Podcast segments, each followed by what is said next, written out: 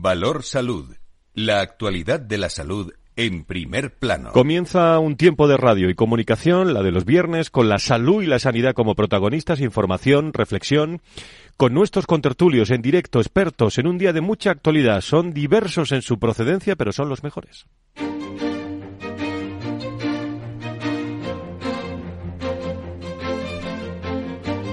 Valor Salud es un espacio de actualidad de la salud con todos sus protagonistas, personas y empresas. Con Francisco García Cabello. ¿Qué tal? Muy buenos días. ¿Cómo están? Vivimos este viernes, eh, principio de, diciembre, ya a las puertas de las Navidades, con mucho frío. ¿eh?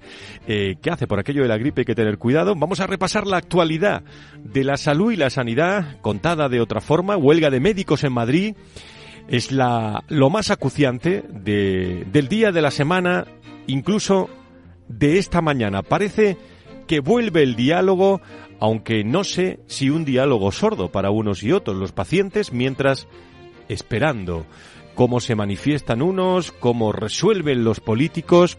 La Consejería Madrileña de Salud ha convocado para esta mañana desde las nueve y media el comité de huelga de atención primaria que están reunidos para tratar de llegar a un acuerdo que ponga fin a la huelga sanitaria que va camino, amigos y amigas, de completar su segunda semana de paro indefinido. La presidenta de la Comunidad de Madrid, Isabel Díaz Ayuso, ha vuelto a exigir a los sanitarios que arrimen el hombro, ha dicho, debido al alza de los casos, como decíamos, de gripe, de bronquiolitis, que está colapsando muchos hospitales. En una de sus últimas intervenciones lo dejaba claro. La primera será que la Comunidad de Madrid va a poner fin a la eventualidad laboral de la sanidad pública madrileña. Les anuncio que convertiremos a todos los profesionales sanitarios eventuales en interinos. Este supone que en 2022 se habrá adquirido la condición de personal fijo de la sanidad pública madrileña un total de 10.000 profesionales del sistema madrileño de salud y entre 2023 y 2024 sumaremos otras 22.390 plazas fijas más. De aquí a dos años, el 86% del personal sanitario de la Comunidad de Madrid será fijo. Esto supone un avance histórico en la mejora de las condiciones laborales de nuestros sanitarios que permitirá seguir incrementando la calidad de nuestra sanidad. En definitiva, lo que se está negociando esta mañana, lo que ha dicho la presidenta de la Comunidad de Madrid. Por cierto, la anécdota es que la secretaria general del sindicato AMIT, Ángela Hernández, eh, llamaba por teléfono eh, al consejero de Sanidad, eh, según ellos sin obtener respuesta. La respuesta la tienen esta mañana la convocatoria a las nueve y media, desde, desde hace más de media hora que están reunidos. le dejó un mensaje en el contestador, dicen los médicos, o el sindicato, en este caso de, de médicos, y ya hay respuesta, por lo tanto ya hay de nuevo diálogo. Unos médicos y pediatras que reivindican en Madrid y en muchos lugares ¿eh? de muchas comunidades autónomas, un mínimo de 10 minutos por paciente, una reducción de las agendas y una mejora de las condiciones laborales de los profesionales para evitar el éxodo a otras regiones. Eh, un testimonio eh, como el médico que, que, escuchamos, como la voz que escuchamos de profesionales en concentración en muchos lugares de España, especialmente Madrid. Incertidumbre que en ocasiones genera una gran ansiedad. No sé cómo podré desarrollar adecuadamente mi profesión. ¿Cómo trasladar los 10 años de formación que me ha dado el sistema público a mi consulta? Ni cómo podré gestionar el gran listado bueno, son algunos de los testimonios eh, que hemos podido ver en la calle, escuchar en la calle de muchos médicos eh, dirigidos especialmente a la Comunidad de Madrid. El miércoles, la presidenta madrileña Isabel Ayuso también anunciaba una serie de medidas que son las que hemos escuchado y, como digo, no solo en Madrid, eh, los médicos catalanes, los médicos valencianos, en fin, la profesión médica en la calle eh, pidiendo medidas, yo diría que más que nunca en estos momentos con la experiencia también que hemos tenido de, de la pandemia. Pediatría, la atención primaria también está eh, pendiente de las soluciones que esta mañana se den, especialmente donde es más acuciante en la Comunidad de Madrid. Vamos a analizar todos estos datos en nuestro programa con, eh, con mucha medicina, con mucha salud, con mucha comunicación, aquí en Valor Salud.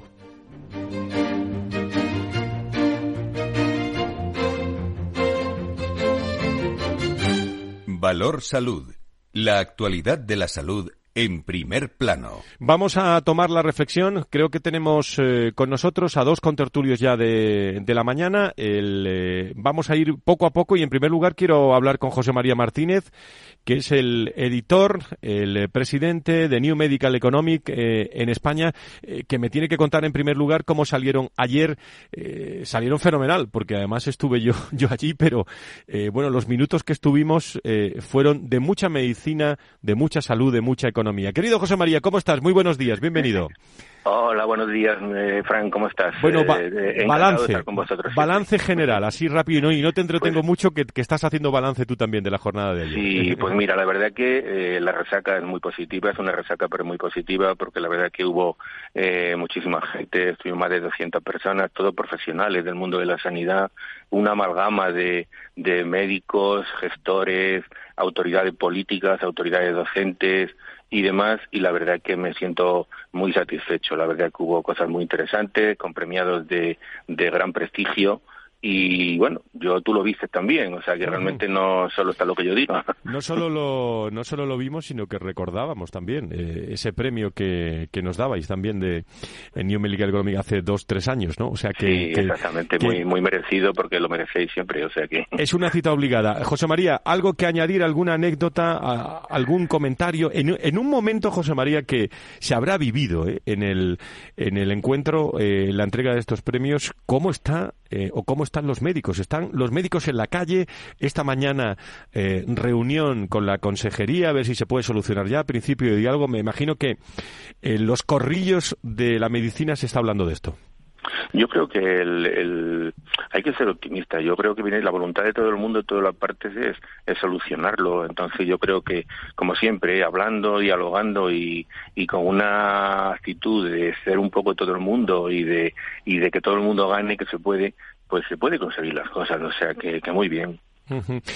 Muy bien, José María Martínez, editor de New Medical Economic, enhorabuena por esos premios de, de ayer y me alegró mucho estar allí con, con todos vosotros y, y, seguimos comentando la actualidad de la salud y la sanidad. Muchísimas gracias. Muchas gracias, un abrazo a ti, Fran Un abrazo muy fuerte. Otro que vi esta semana, Nacho Nieto, experto en políticas sanitarias, es consejero de salud de La Rioja. Querido Nacho, ¿cómo estás? Muy buenos días, bienvenido. Buenos días, Fran. Bueno, pues eh, aquí seguimos. Bien, no vamos a quejarnos. Bien. Muchísimas gracias por estar con nosotros. Decía yo, y escuchábamos varios cortes en el inicio, y vamos a escuchar, bueno, que cómo, que cómo está la, la, salud, por un lado, siempre eh, actualidad lo económico, eh, la salud pública, la, la privada, pero nunca he visto al menos yo, corrígeme Nacho, nunca he visto a los médicos tanto en la calle en España. Bueno, han tenido, yo creo que han tenido épocas. ¿eh? si nos remontásemos hace unos años, también ha habido, ha habido movimientos, los ha habido en Madrid, los ha habido en toda España. Pero la verdad es que, que sí, que estamos en un momento que está resultando, como se dice en el argot, calentito, ¿no? quizá excesivamente calentito para lo que correspondería, pero es como es como está, lamentablemente es como está y yo confío eh, que lleve mucha razón José María, como decía ahora, que, que bueno, que, que, en fin, que hablando y que se van a ir solucionando las cosas, va a haber va a haber hoy mismo, parece que el comité de huelga en Madrid se vuelve a reunir, pero no perdamos de vista. Está reunido desde esta mañana, Nacho, está reunido desde esta mañana. Están ya, sí, sí, por eso, por eso que Ah, vale, vale.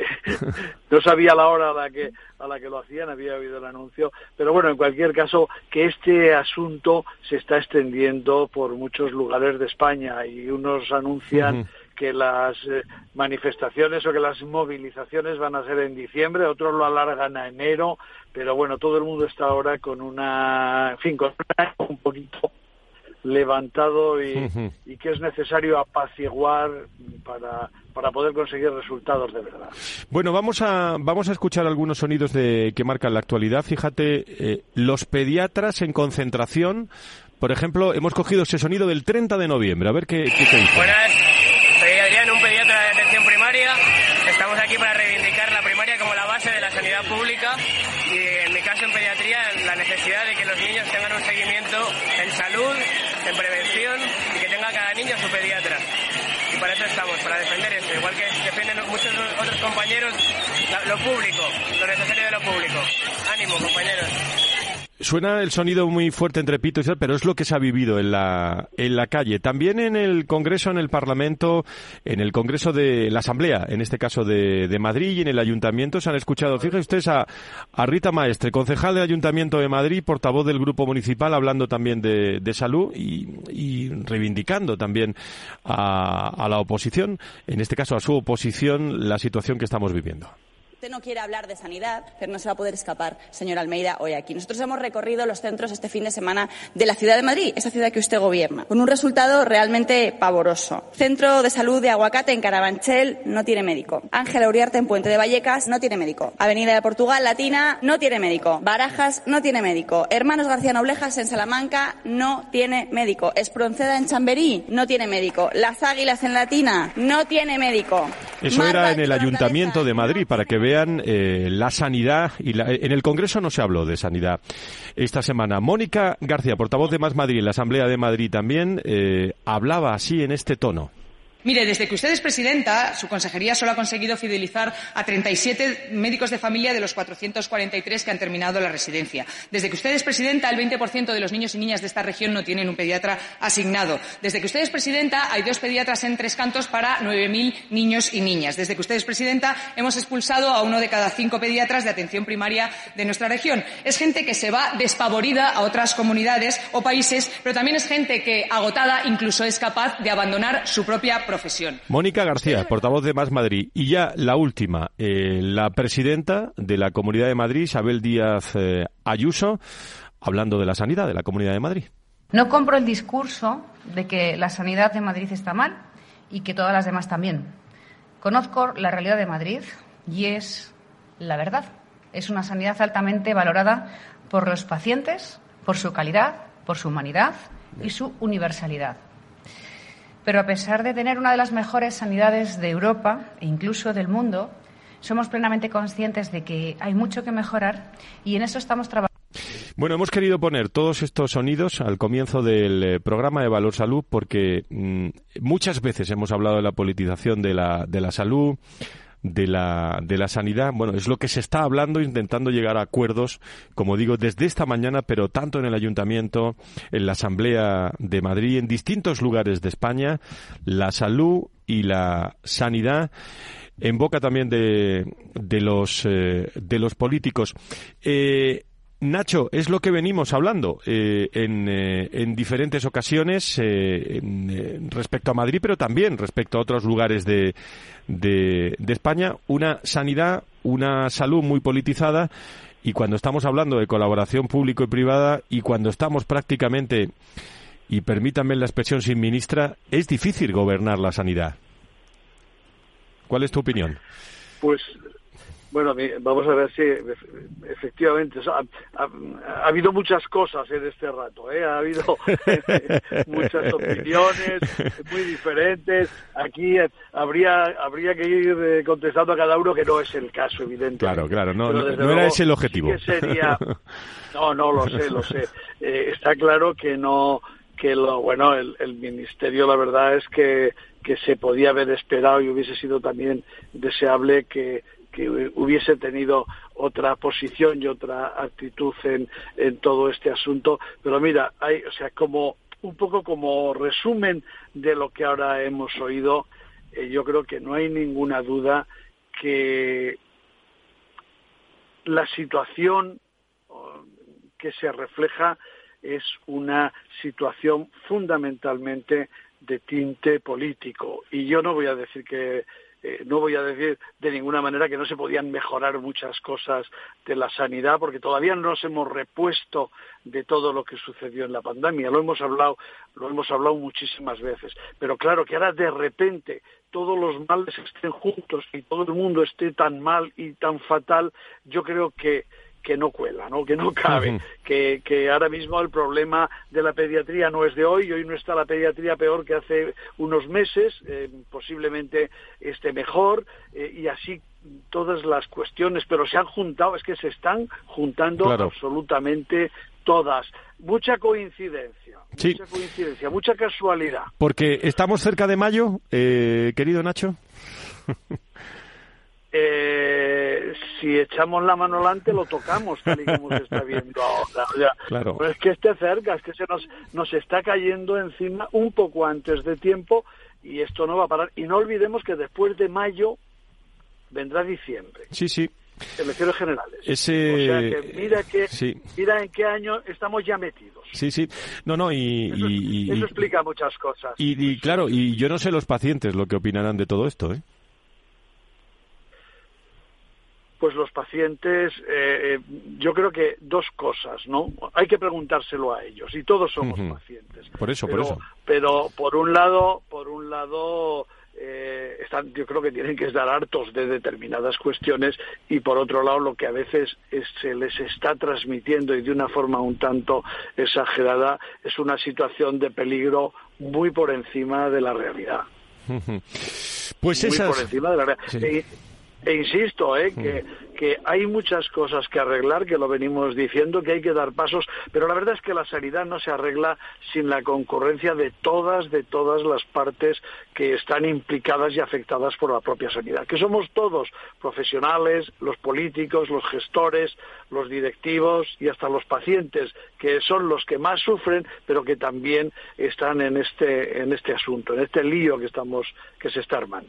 Pues llegando a las diez y media de la mañana, eh, la noticia eh, reunión de, de los representantes de, de los médicos en, eh, en, la Comunidad de Madrid con la Consejería, con Recursos Humanos en Sagasta. yo creo que, que debe haber un diálogo, debe haber una, una solución. Le pregunto a un médico enseguida, aquí en Valor Salud. Valor Salud. La actualidad de la salud en primer plano. Con los comentarios de Nacho Nieto, desde ASPE, desde eh, Sedisa, desde COFARES, desde, desde IDIS, opiniones de todos eh, los momentos que estamos viviendo, de, de, todos los colores también políticos, aquí en este, en este programa, escuchando diferentes testimonios. Eh, nos vamos a la clínica Neolife. hoy tenemos, a, aparte del equipo médico aquí, con el doctor César Montiel. Doctor, ¿cómo estamos? muy buenos días, bienvenido. Buenos días, Frank. Bueno, vamos a hablar enseguida de, de otro tipo de, medicina, pero no, no, le, no puedo pasar sin, sin preguntarle a un médico cómo, cómo está viviendo, qué opina de esta situación que estamos eh, viendo, sobre todo en la Comunidad de Madrid, aunque es toda España eh, la, que, la que está en la calle con, con la medicina. Pues escuchando lo anterior de nuestros compañeros, estoy totalmente de acuerdo que tenemos que llegar a un diálogo porque tenemos que pensar en un fin común que es el paciente, ¿no? Y obviamente como médico te digo que todos queremos lo mismo, calidad para atender que es lo que nosotros nos gusta hacer, atender al paciente y poder ayudarle. Fíjese que muchas veces hablan de tiempo, de, de estar un tiempo mínimo, ¿no? Un tiempo mínimo. Eh, Parece mentira, ¿no?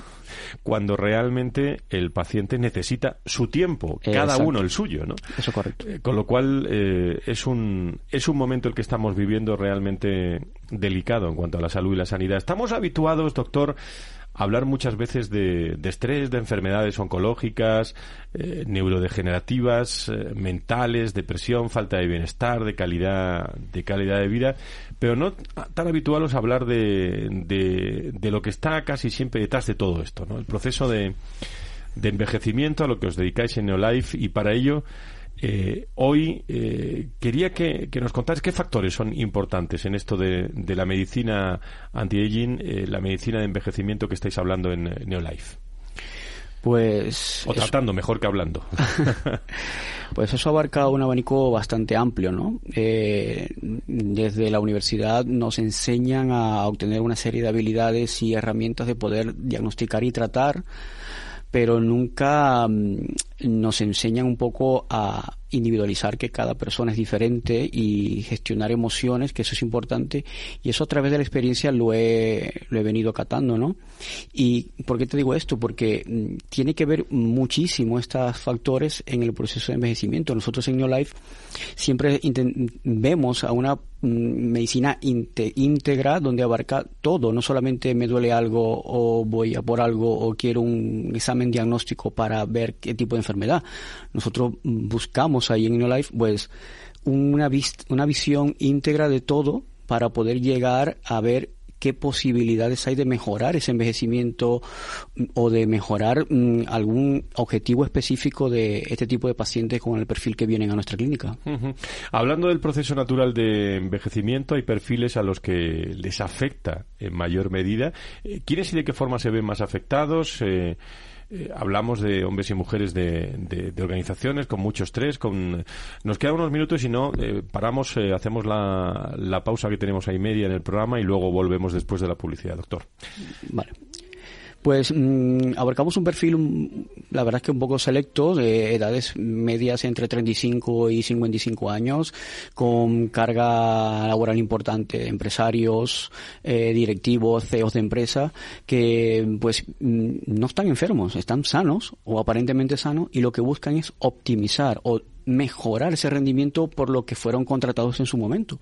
Pues un poco nos encargamos nosotros en Neolife de hacer conciencia del punto en que están y a través de una serie de biomarcadores que estamos protocolizados en nuestra clínica, pues llevar a ver dónde está el fallo y detectar y mejorar eso. Con el doctor Montiel, luego charlamos después de, la pausa, eh, dos o tres minutos más antes de que se vaya, porque le, quiero preguntar cómo son ese tipo de acciones y de pruebas que se, que se realizan. Estamos en directo en Valor Salud, Capital Radio hablando de la salud y la sanidad, contado de otra forma, como siempre, aquí los viernes.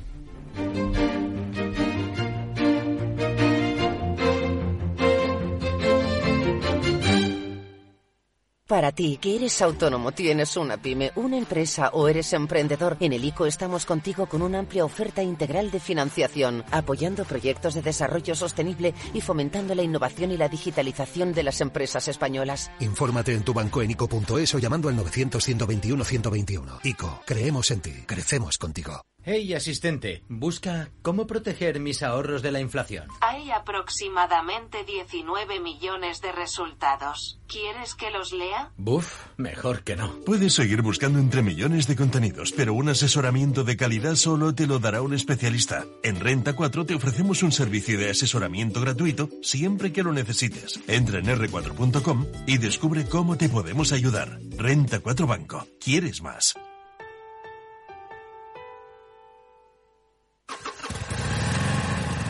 Moto. Curvas. Todo sobre ruedas. Es muy simple asegurarse con el Betia. Simple, claro, el Betia. Aquí, en Capital Radio, está el programa más divertido y de mayor influencia en el mundo del capital humano. Todos los viernes a la una de la tarde, únete a Humanos en la Oficina, presentado y dirigido por el speaker internacional Miguel Ángel Pérez Laguna. Un programa donde el talento es protagonista en un formato innovador e irresistible que ya se escucha en 13 países. No te lo pierdas.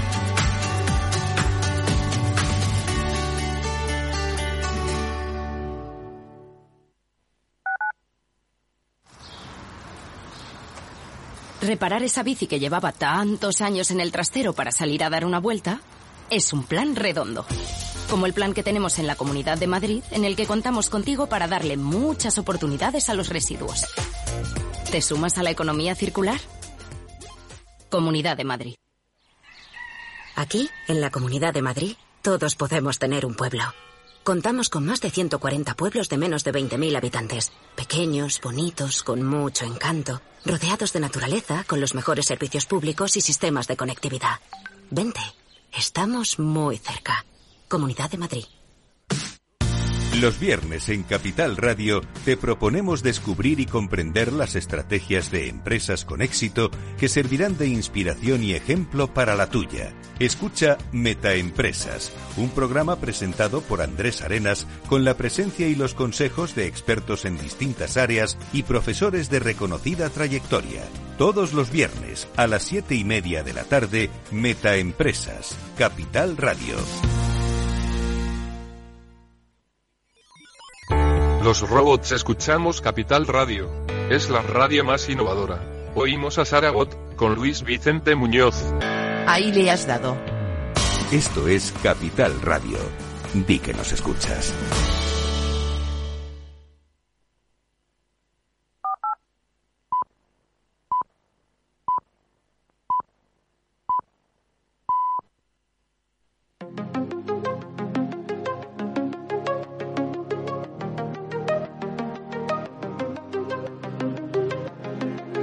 Valor Salud es un espacio de actualidad de la salud con todos sus protagonistas, personas y empresas. Con Francisco García Cabello. Las diez y media, las nueve y media en las Islas Canarias estamos en directo en Valor Salud, contándole la actualidad, que es mucha esta mañana en el mundo de la salud y la sanidad en nuestro país. Especialmente en la Comunidad de Madrid, reunidos eh, la Consejería Madrileña de Sanidad. En Recursos Humanos ha convocado también para hoy eh, al Comité de Huelga de Atención Primaria para tratar de llegar a un acuerdo que ponga fin a la huelga sanitaria que va camino de completar su segunda semana de paro indefinido. Eh, voces eh, políticas en, a favor, en contra del, entorno de la salud y la sanidad. Los médicos en la calle han podido escuchar a lo largo del programa distintos testimonios, distintos rincones. Les traemos el sonido también de la salud y la sanidad en este viernes y una presidenta de la Comunidad de Madrid eh, que realmente eh, hablaba esta semana y defendía esta semana su salud, la salud madrileña. No compro el discurso de que la sanidad de Madrid está mal y que todas las demás también. Conozco la realidad de Madrid y es la verdad. Es una sanidad altamente valorada por los pacientes, por su calidad, por su humanidad y su universalidad. Pero a pesar de tener una de las mejores sanidades de Europa e incluso del mundo, somos plenamente conscientes de que hay mucho que mejorar y en eso estamos trabajando. Valor Salud. La actualidad de la salud en primer plano. Esa es la actualidad, la que marca estas horas, las reuniones con eh, ese. Eh, vamos a ver si sí o no principio de, de acuerdo que puede que puede haber. España también en distintas comunidades autónomas y tenemos eh, pues a distintos protagonistas a lo largo de, de, este de este programa. Hemos escuchado distintas distintas voces. Yo, quería preguntar seguimos está Nacho Nieto con nosotros no el experto Nacho estás ahí no sí sí vale fenomenal. hay tantas fórmulas para conectar con nuestros contertulios que ya no sé a quién tenemos ¿eh? Eh, estábamos hablando con desde Neolive con el doctor Montiel también sobre todos los aspectos de, envejecimiento. ¿Cómo, ¿Cómo se hacen esas pruebas que hacéis en, en Neolife, doctor? de la base de que mm, individualizamos cada paciente, eh, depende mucho de los objetivos que se marca el paciente al comenzar la, la, entrevista, ¿no? Una vez que ya hemos detectado los objetivos que necesita, pues vamos individualizando cada biomarcador. Mm, por ejemplo, por comentarte algo, pues hacemos estudios un poco rutinarios como analítica de sangre, desde valoración del tejido graso hasta biomarcadores un poco más avanzados como los telómeros y ver un poco cómo va envejeciendo esa paciente. Y, la última, ¿cómo vamos a envejecer? Bueno, esta pregunta es muy general y muy, y muy abierta. Eh, hasta nuestro contertulio se ríe también de fondo. Pero ¿cómo vamos a envejecer, doctor? Eh, Con la que está cayendo. De, eh, estoy escuchando a reír a Nacho también porque es una pregunta un poco complicada, ¿no? Pero sí tengo respuesta. O sea, ¿cómo vamos a envejecer? la decisión es tuya, Fran. Eh, lo tengo claro, eh, todo es cuestión de decisiones y sabemos cada uno lo que es bueno y lo que es malo no vamos normalmente siempre se van por lo malo, pero eh, yo creo que si buscamos una ayuda especializada como Neolife, por ejemplo, eh, nosotros podemos brindar esas herramientas para conseguir un buen envejecimiento. Y ahora en Navidad también, ¿no? Y ahora en Navidad damos herramientas un, poco más ya más fuertes. Muy bien. Nacho, no sé si, si tienes alguna reflexión para el doctor o... Lleva, razón el doctor, lo te iba a decir. Yo al principio iba a decir que bueno, que, que envejecemos como nos dejan, ¿no? Pero también, también en buena parte es obra nuestra o es culpa nuestra o no culpa, ¿no? Porque porque está en mano de cada uno. Sabemos lo que hay que hacer y no lo hacemos, pero también es verdad que a veces hace falta un poquito de ayuda, ¿no? Para tomar y para estar en esa disposición y tomar la decisión adecuada para que para que envejezamos, mejor. Bueno, pues eh, doctor Montiel, muchísimas gracias por visitarnos hoy en Valor Salud. Ahora le tenemos que visitar nosotros a usted un día de estos. gracias. Muchísimas gracias por estar con nosotros. Igualmente. bueno, seguimos en la actualidad de, de Valor Salud. Valor Salud. La actualidad de la salud en primer plano. En directo con todos eh, con todos ustedes. Eh, hay muchos eh, muchos aspectos, Nacho, claves en el mundo de la salud y la sanidad esta semana. bueno, porque es fin de fin de año, porque porque la agenda política aprieta, porque estamos en un entorno también donde tocamos lo laboral, en el punto de vista de la de la medicina, pero hay otros muchos aspectos, ¿eh? Que no paran y que, y que están en marcha en distintos, donde lo que tú muchas veces o muchas veces hablamos de la salud digital está ahí en primer plano también, ¿no? Como, como un tema que, que, no hay que abandonar. No, no, tiene, y tiene que estar, ¿eh? tiene que estar. O sea, es que eh, si no, no estaríamos hablando de salud. Yo, por lo menos, es verdad que lo hemos dicho muchas veces, es el planteamiento y es la óptica y la visión que yo tengo. Y esa afecta, nos afecta a todos y eh, a los pacientes, por supuesto, porque son una parte importantísima, pero también a los profesionales y, por supuesto, a los gestores y a los directivos de las instituciones sanitarias. Pero es algo, es una herramienta. No olvidemos, la salud digital es una herramienta para conseguir eh, el resultado de, de, una mejor, de un mejor estado de salud y de una mejor asistencia sanitaria para todos los pacientes. Eh, hay aspectos eh, muy interesantes, pero mm, ¿estamos abandonando en la salud y la sanidad muchas veces, Nacho, la, investigación, la innovación? ¿O, realmente eh, podemos presumir en nuestro país de innovación y de, y de investigación? Pues a ver, yo no te lo sabría justificar en este, no podría justificártelo mm. con datos, pero yo creo que no está olvidada, lo cual no quiere decir que cada vez hace falta más, porque cada vez estamos avanzando más. Estamos en mejor situación y necesitamos necesitamos mucho más, necesitamos investigadores, necesitamos mm, dinero, la investigación necesita también muchísimo, muchísimo dinero, en fin, es muy compleja la investigación para que, para que al final se convierta en, en innovaciones, innovaciones terapéuticas, innovaciones en tratamientos, eh, en fin, en, en todo para poder atender mejor a, los pacientes, diagnosticarles antes eh, eh, tratamientos eh, mucho más efectivos y, y, profesionales mucho más capacitados porque tienen más herramientas en sus manos, que esto es fundamental. Me están, eh, me están esperando en la clínica Universidad de Navarra y también en Sedisa. Yo la última cuestión que le, que le planteo a nuestro contertulio habitual, Nacho Nieto, experto en políticas sanitarias, si tuviéramos que mencionar un, un aspecto con la que está cayendo que te preocupa del mundo de la salud y la sanidad, ¿qué es lo que pondrías en primer plano así para compartirlo con, con los que iba a decir ya tus oyentes?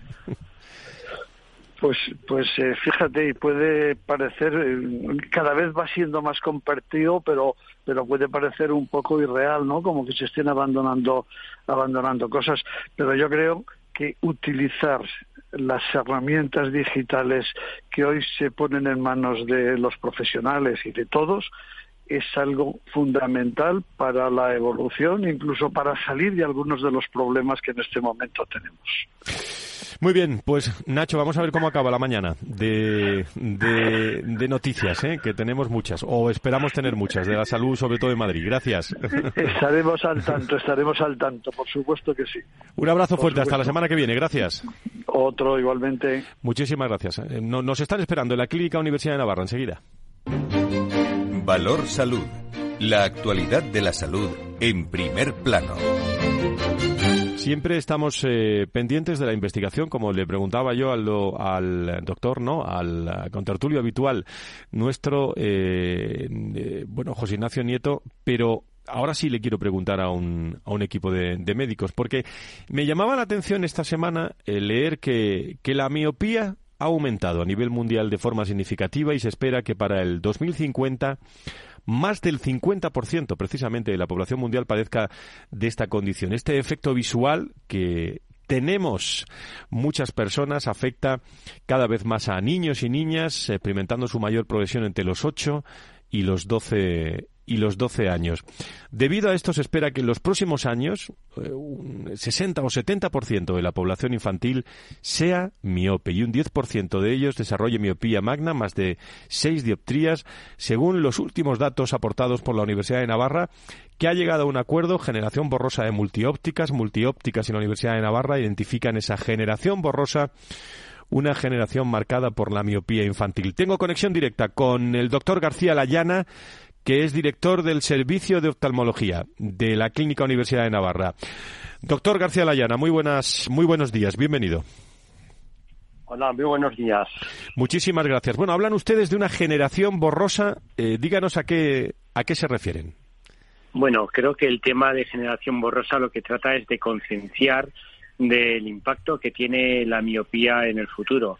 Eh, quizás estamos acostumbrados a hablar de los baby booms, de la generación X, de la generación Y, y nos pareció que era una manera de hacer llegar a la población un problema que ya estamos viendo en las consultas de oftalmología y que nos parece importante, que es el alto número de miopes.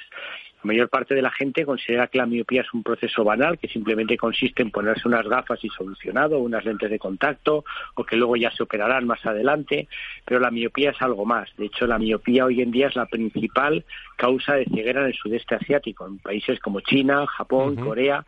La principal causa de ceguera y de baja visión es la miopía y estamos convencidos, y con eso estamos trabajando en la Universidad de Navarra, en estos periodos de investigación, que la miopía también va a ser la principal causa de disfunción visual y de ceguera en nuestro país a lo largo de este siglo XXI.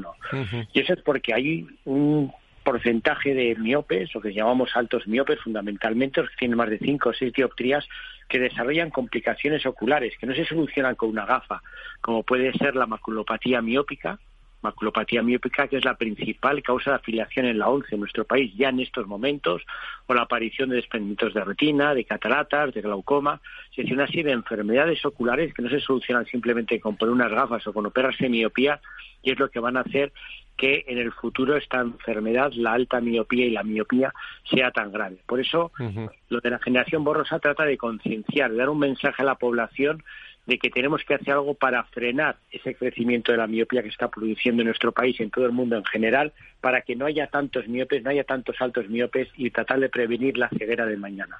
¿Cómo es posible, doctor, que haya tantos niños con, con miopía? Eh, ¿Cómo, ¿Cómo ha sucedido que la mitad de la población sea miope? Bueno, la, la, miopía es un proceso que entra dentro que llamamos enfermedades complejas, que tienen una base genética, una predisposición genética, hereditaria, los pacientes que tienen padres y madres miopes tienen mucho más riesgo de padecer miopía, pero sobre esa predisposición genética hereditaria existe una serie de factores ambientales que hacen que eso se module, que vaya a más o a menos. Y eso es lo que ha cambiado, porque genéticamente somos exactamente iguales que nuestros antecesores de hace 200, 300, 1000, 2000 años. Somos exactamente iguales. Entonces, ¿por qué antes no había miopes y ahora sí? Pues es por este cambio que ha habido en los factores ambientales. Y lo que ha cambiado fundamentalmente en la sociedad actual es que hacemos mucha menos actividad al aire libre. Antes hacíamos la mayor parte de nuestras actividades al aire libre, eh, nuestra vista miraba a la lejanía y eso parece que es un factor protector para el desarrollo de la miopía enorme. Las generaciones actuales, la generación borrosa, son generaciones que lo que hacen es pasar muchísimo tiempo eh, conectados al móvil, a, Internet, en, las, en, el iPad, en el ordenador. Es decir, ha cambiado.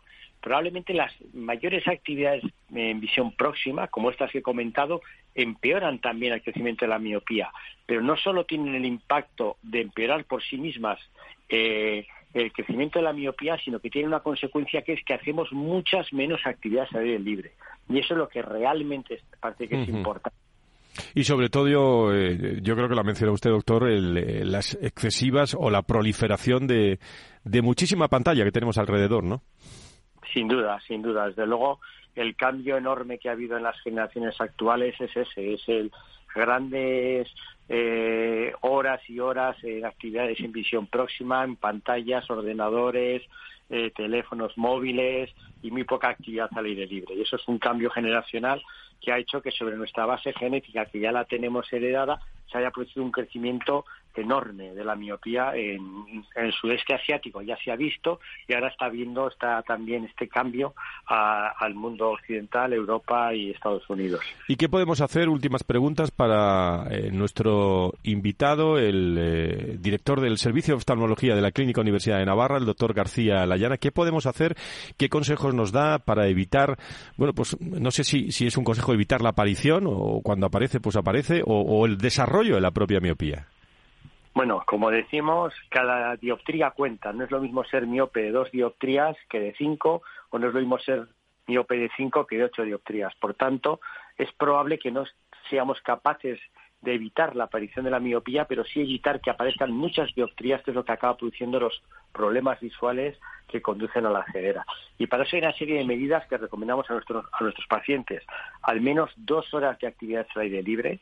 en el sudeste asiático eh, en los colegios ya dan parte de la actividad docente al aire libre tratando de frenar este problema sanitario que tienen allí tan enorme. Queremos que en este país se tiene que aplicar también este tipo de medidas, al menos dos horas de actividad al aire libre y quizás en el colegio hace falta que entren también a ese tipo de, de actividades. La regla 2026 que es que cada 20 minutos de trabajo en visión próxima con el ordenador, con la tablet, descansar 20 segundos mirando a más de 6 metros de distancia, mirando a la lejanía. Eh, evitar meterse en la cama con el móvil, estar ahí leyendo en el móvil justo antes de acostarse para no cambiar los ritmos circadianos.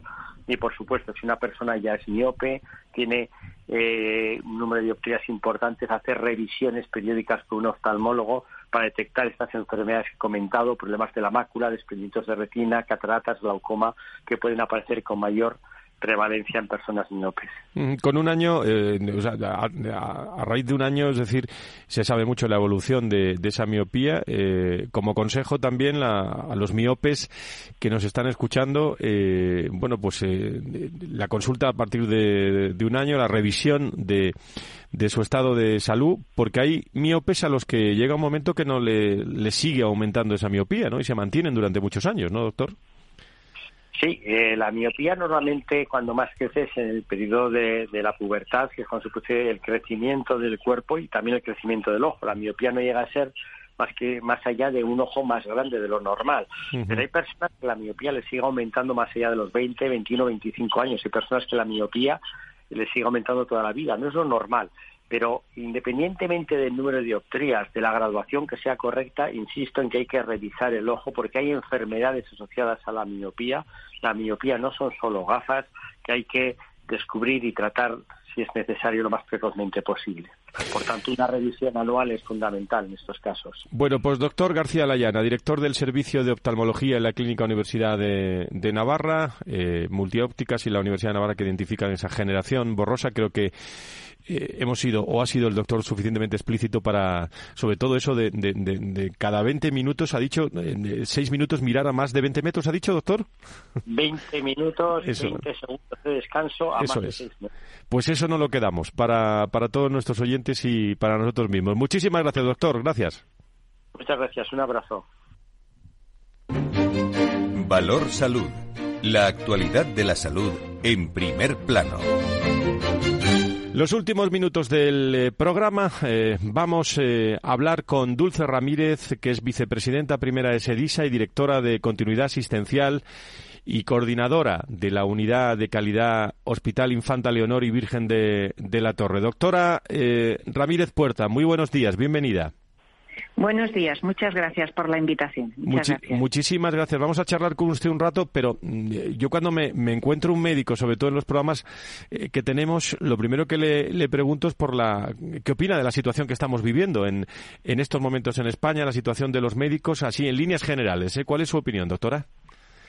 Bueno, pues eh, como gestores, como directivos de la salud, no tenemos más, eh, remedio que de realmente ser conscientes de cuál es la situación actual. La situación actual eh, es un déficit de personal sanitario, no solamente de médicos, sino de personal sanitario en todo el ámbito nacional.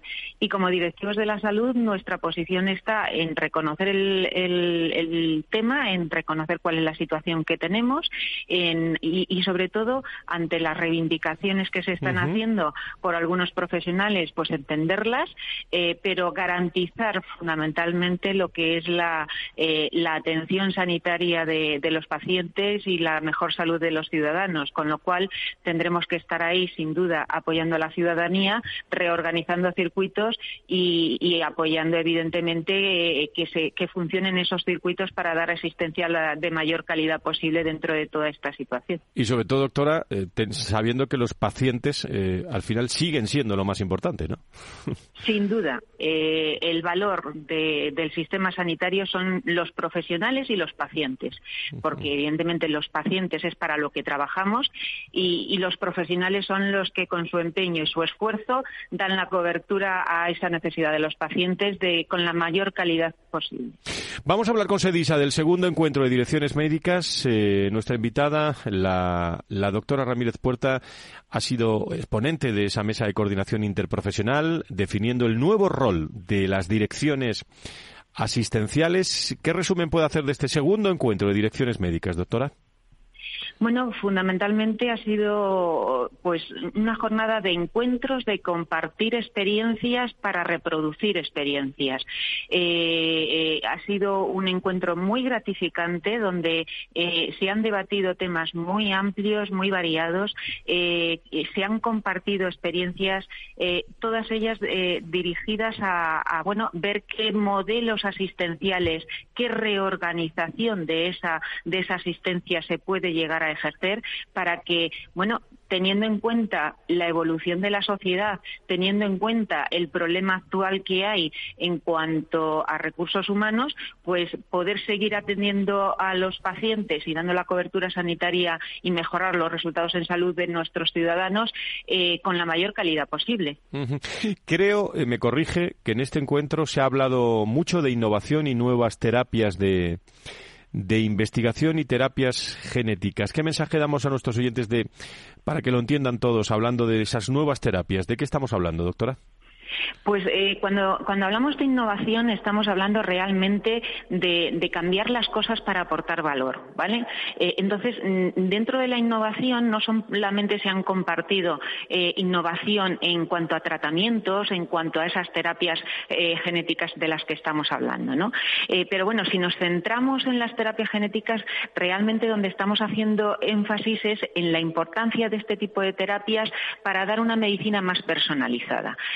Es, ante una misma situación de enfermedad en dos personas distintas, no hay que tratarlas de la misma manera a ambas personas. Y esto se hace gracias a, estos avances de terapias genéticas. Es lo que llamamos medicina personalizada.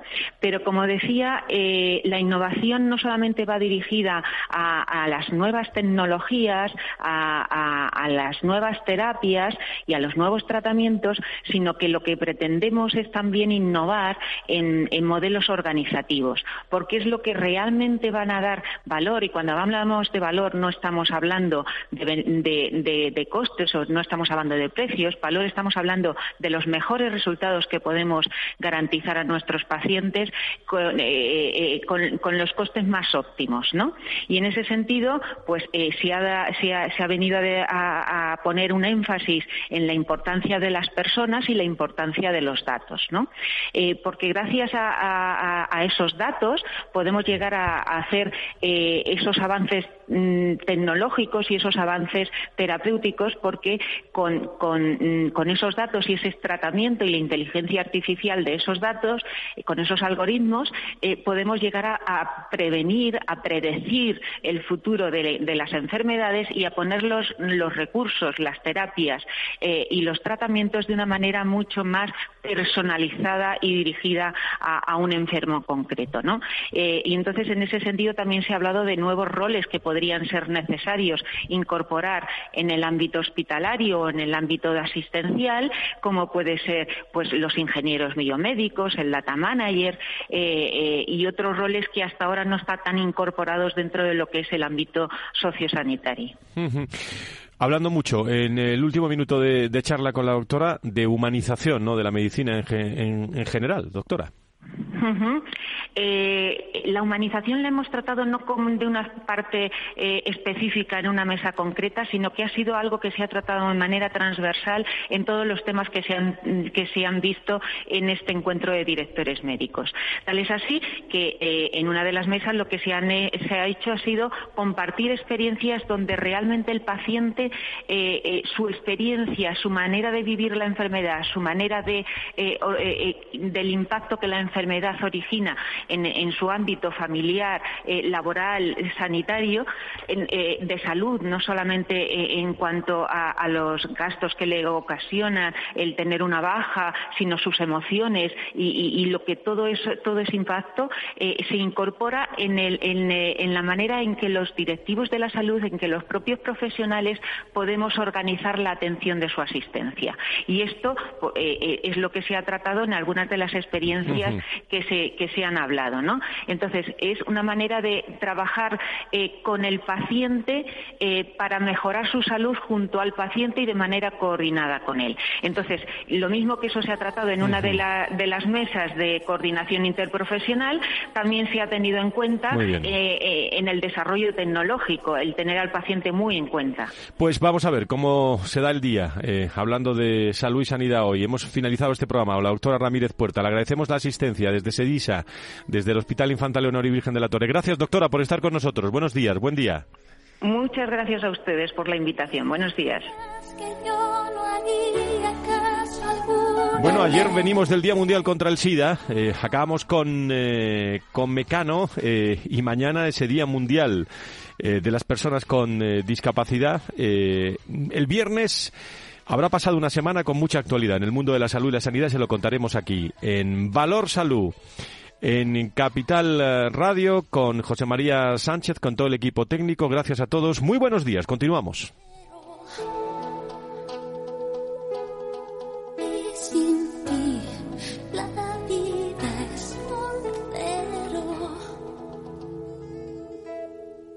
Valor Salud es un espacio de actualidad de la salud con todos sus protagonistas, personas y empresas. Con Francisco García Cabello.